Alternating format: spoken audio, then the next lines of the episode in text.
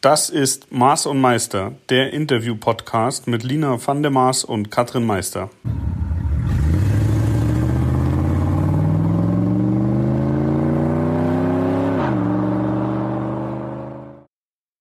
Maß und Meister, wir fangen jetzt einfach mal an mit unserem Podcast. Es gibt äh, natürlich jetzt auch schon eine ganze, ganze Menge anderer Podcasts, aber äh, niemand ist so sympathisch, informativ, lustig und toll wie wir, oder Lina? Definitiv. Außerdem sind wir die Autotanten Deutschlands und das schon seit vielen, vielen Jahren. Normalerweise kennt man uns ja immer nur mit Gesicht und jetzt gibt es uns eben auch mal aufs Ohr für alle, die eben gerne den Hermann Podcast hören, die vielleicht gerade am Autofahren sind oder ähm, uns so vermisst haben, dass sie sich freuen, dass sie jetzt mal unsere Stimmen bekommen. Und wer sich wundert, dass es bei mir vielleicht ein bisschen hallig klingt, ich bin seit äh, drei Jahren mittlerweile in der Motorvolt Manufaktur in Berlin mit ansässig, habe dort eine Werkstatt. Und das Besondere an dieser Halle ist, dass hier früher die Auto Union mit drin war, beziehungsweise das hier war das Ingenieursbüro. Und ich habe äh, über ein Jahr hier restauriert und alles schon eingerichtet. Ist aber noch eine alte Holzdecke, alles so ein bisschen mehr industrial, wie man heute so schön sagt. Äh, und ja, habe jetzt hier einfach mal mein Mikro aufgestellt und freue mich, dass wir jetzt mal loslegen. Wo sitzt denn du eigentlich, Katrin, wenn du aufnimmst? Ich sitze in meinem äh, Schrank, in meinem Schlafzimmer. Da halt es am wenigsten. Und dank, dank diesem Internet können wir ja auch äh, über lange Distanzen einen Podcast aufnehmen. Und deswegen äh, geht es auch, wenn ich in München sitze. Wobei ich wäre jetzt auch sehr gerne bei dir in deiner Werkstatt, weil die finde ich nämlich sehr gemütlich. Das ist schön. Ich überlege gerade, ob ich jetzt bei dir gerne im Kleiderschrank sitzen würde. Das probieren wir dann irgendwann später mal aus. Ich habe ja hier auch ein paar Oldtimer rumstehen. Vielleicht setze ich mich dann das nächste Mal einfach in irgendeins der Fahrzeuge, das draußen rumsteht. Und dann testen wir mal verschiedene Klangfarben. Und du musst immer raten, was für einem Auto ich gerade drin sitze. Aber das machen wir dann später. Ja, oder wir machen mal einen Roadtrip und machen mal einen Live-Podcast. Dann treffen wir uns der, auf der Hälfte zwischen München und Berlin und ähm, fahren ein bisschen mit dem Auto. Der heißt dann Maß und Meister mit Wind im Haar, der Podcast. Ja. Für alle, die ihr Hörgerät ein bisschen leiser stellen müssen, könnte anstrengend werden, aber klingt spannend. Ja, aber wir lassen uns, glaube ich, sowieso ein paar schöne Sachen noch einfallen. Die werden oft, denke ich, mit Autos zu tun haben, manchmal vielleicht auch nicht. Und den einen oder anderen Gast möchten wir auf jeden Fall auch immer mal mit dazu einladen. Und für alle, die jetzt einfach so über unseren Podcast gestolpert sind, vielleicht weil sie uns auf dem Foto sympathisch fanden oder unsere Namenklasse fand, Name Klasse fand, ne, das ist, äh, wenn man nicht der, der deutschen Sprache mächtig ist, dann redet man dann schon irgendwann. Nein, auf alle Fälle denke ich, sollten wir uns auch mal kurz vorstellen. Das ist unser erster Podcast, damit ihr dann auch überhaupt wisst, wer erzählt hier so viel über Autos und warum kommen zwei Frauen zusammen, um über Autos zu erzählen. Ich fange mal kurz bei mir an, wirklich in Höchstgeschwindigkeit. Habe vor mittlerweile 20 Jahren Mechatronikerin gelernt, komme aber eigentlich aus der Musik und bin jetzt seit vielen, vielen Jahren in den Medien unterwegs, liebe immer noch Handwerk, ich liebe Motorräder, ich liebe Autos und bin da wirklich sehr vielseitig unterwegs, auch schon seit 20 Jahren mittlerweile und ähm, ja, bin auch seit, ich glaube, mittlerweile zehn Jahren an Rennstrecken anzutreffen, weil ich auch hier Blut geleckt habe und mittlerweile eben auch mit eigener Werkstatt. Und alles, was mit Auto zu tun hat, was mit Reden zu tun hat und was mit Katrin zu tun hat, finde ich gut. Und deswegen bin ich hier mit am Start. Ja, sehr schön. Ich habe nichts gelernt mit Autos, aber ich habe auch schon als kleines Mädchen ein, wirklich eine große Leidenschaft für alles, was Motoren hatte, entwickelt. Bin mit 14 mit einer DT80 durch die Sandkuhle gefahren und war eigentlich immer auf der Suche nach einem bezahlbaren Hobby im Motorsport und habe das dann tatsächlich gefunden durch ein Land Rover Defender. Zumindest dachte ich damals, es wäre erschwinglich. Es hat sich dann mit den Jahren gezeigt, hm, dass das doch irgendwie ein Irrglauben war, aber es war zumindest nicht ganz so teuer wie irgendwelche Formelgeschichten. Und dann habe ich angefangen mit dem Motorsport im Offroad-Bereich, habe mir erst kleinere Trophys rausgesucht.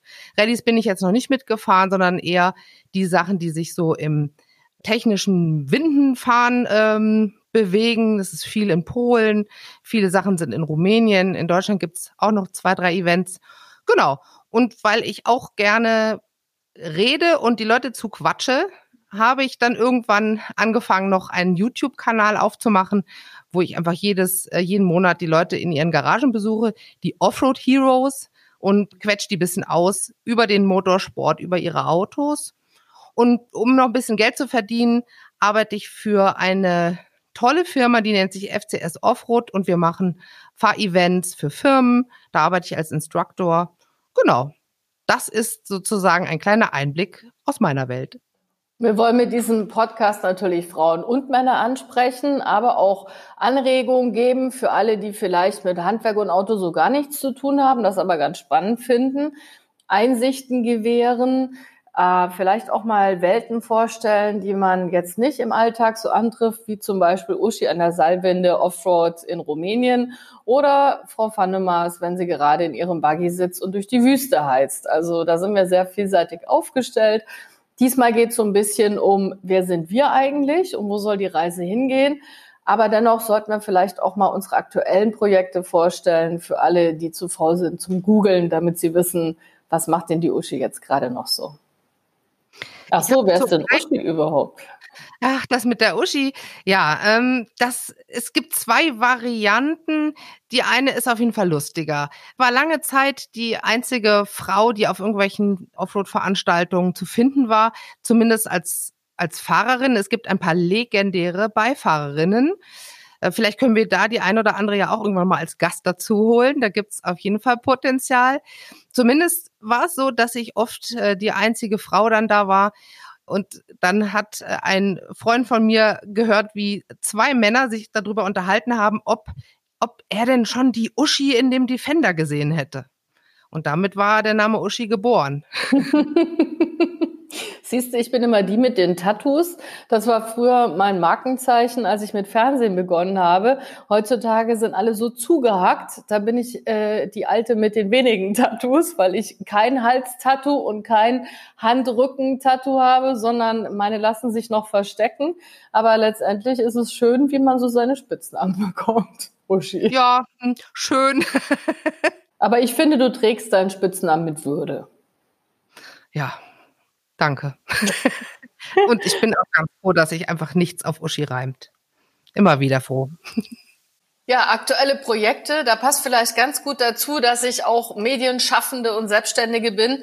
Damit kann man vielleicht alle abholen, die das jetzt gerade zum ersten Mal erleben, zu Hause sitzen und nicht wissen, wann gibt's wieder Arbeit und wie geht's weiter. Wenn man fürs Fernsehen arbeitet, Schauspieler, Moderator ist, da kennt man das. Manchmal sitzt man vier Wochen rum dreht Däumchen oder eben auch länger, je nachdem. Und dann ruft plötzlich eine Produktionsfirma an, der TV-Sender an und dann hat man aber auch immer sofort Zeit zu haben und am besten über mehrere Wochen.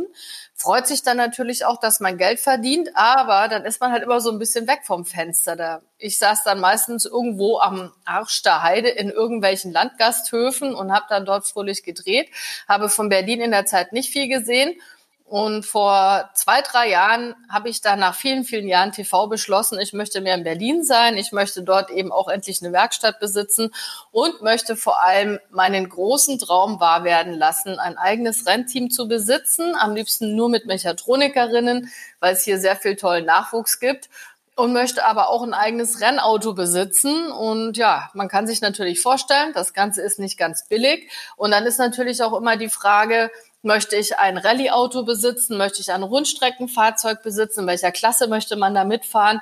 Da gibt es sehr, sehr viel Auswahlmöglichkeit.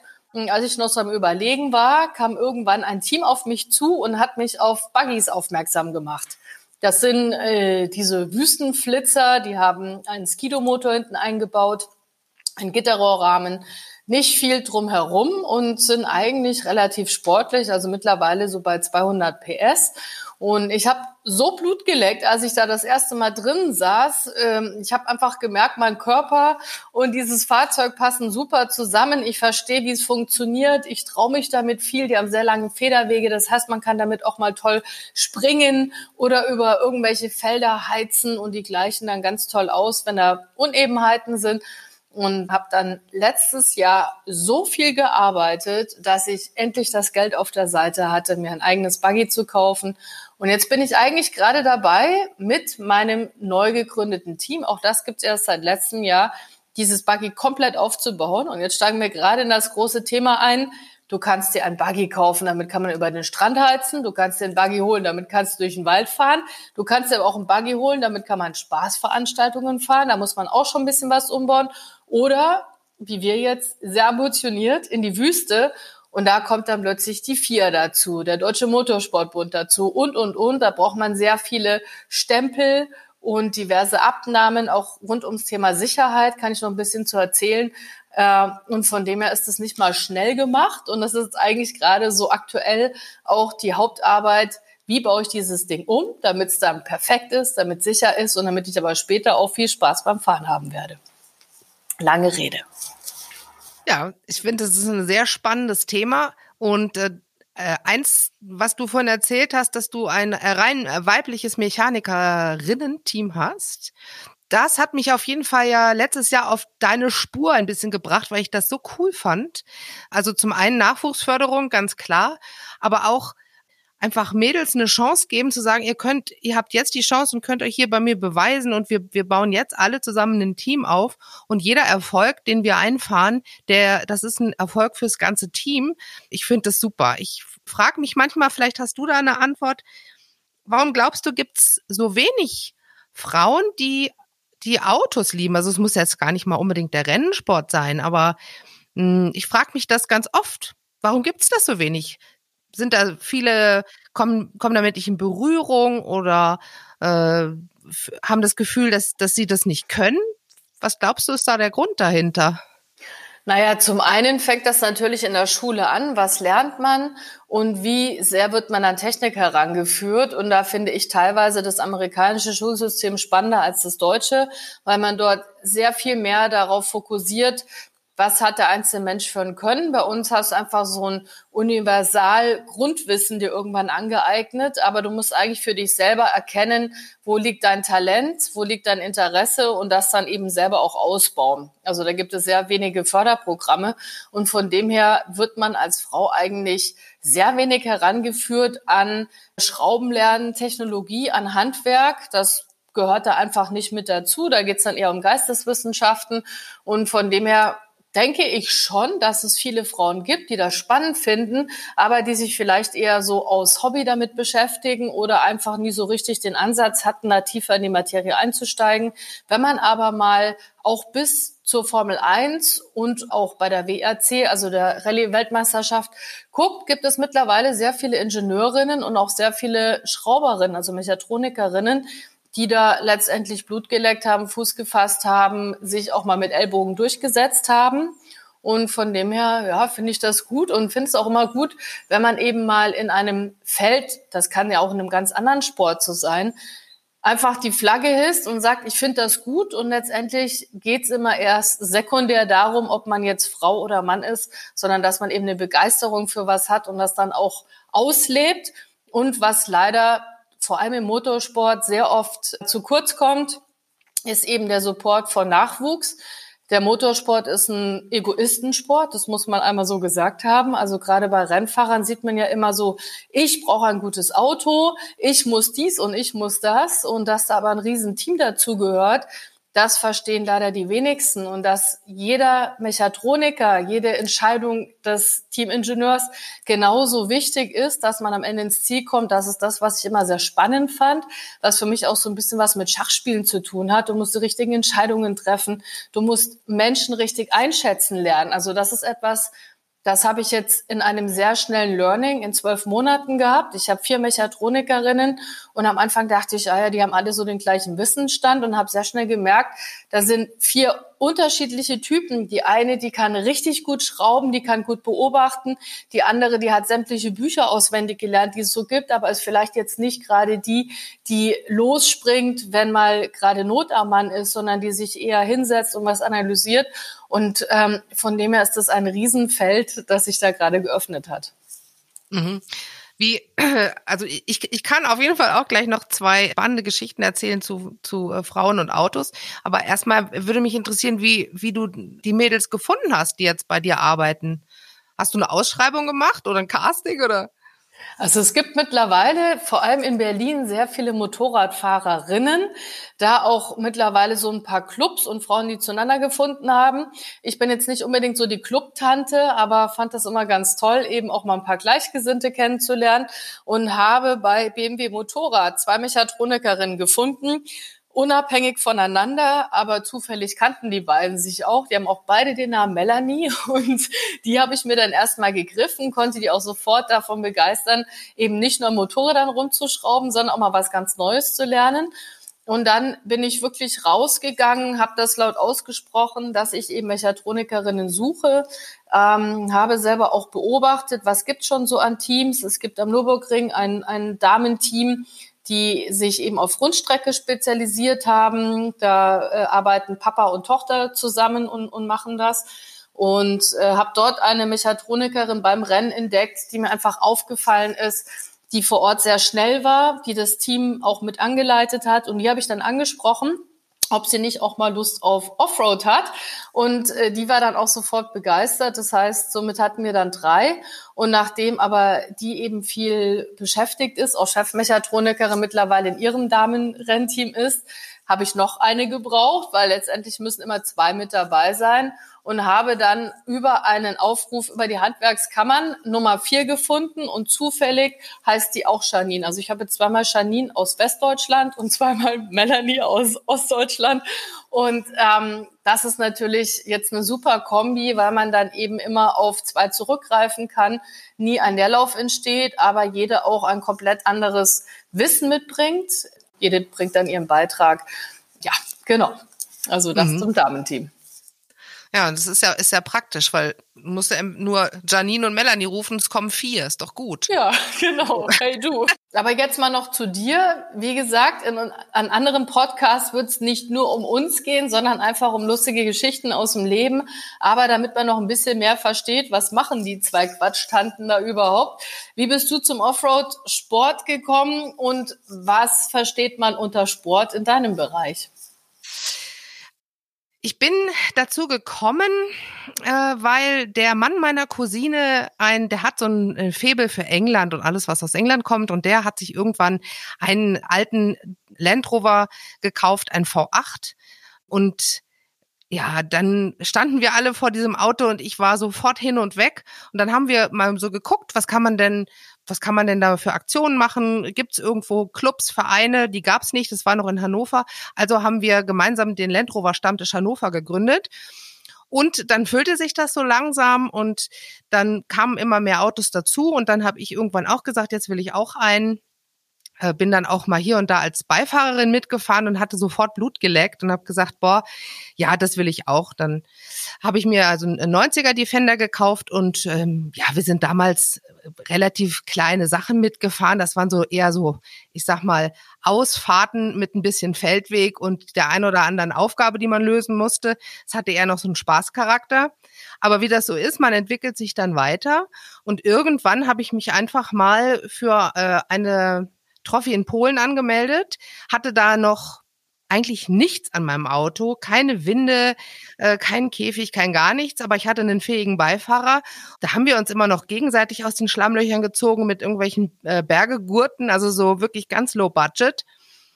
Und jedes Mal, wenn man dann auf dieser langen Fahrt aus Polen zurück war, hat man sich dann schon überlegt, was kaufe ich mir jetzt? Was brauche ich jetzt? Okay, du brauchst eine Winde. Mhm. Dann ist das ja so unsicher, dann brauchst du einen Käfig. Naja, und dann hatte ich irgendwann mein Auto im Prinzip äh, voll ausgestattet. Ja, und je mehr man dran hat, desto größere Herausforderungen nimmt man dann auch an. Und so hat sich das über die Jahre hin, hin entwickelt. Inzwischen ist es so, dass ich das Auto, mit dem ich damals losgefahren bin, ein Defender 130, der ist jetzt, wird jetzt langsam umgebaut zum Reisemobil und ich fahre jetzt zusammen mit meinem Mann, der mein Beifahrer ist, ein 90er Defender, den man auch tatsächlich noch als solches erkennen kann. Das ist ja auch nicht so oft mehr der Fall. Man sieht es noch, es ist ein Defender, aber er ist ansonsten hat er alles dran, was man braucht. Also der hat Käfig, drei Winden, vorne, hinten und natürlich Mitteldiff gesperrt. Was hat er noch? Verstärkte Achsen. Also eigentlich ist alles verstärkt und wir sagen immer, das Auto kann alles. Wenn es jetzt nicht klappt, dann liegt's an uns.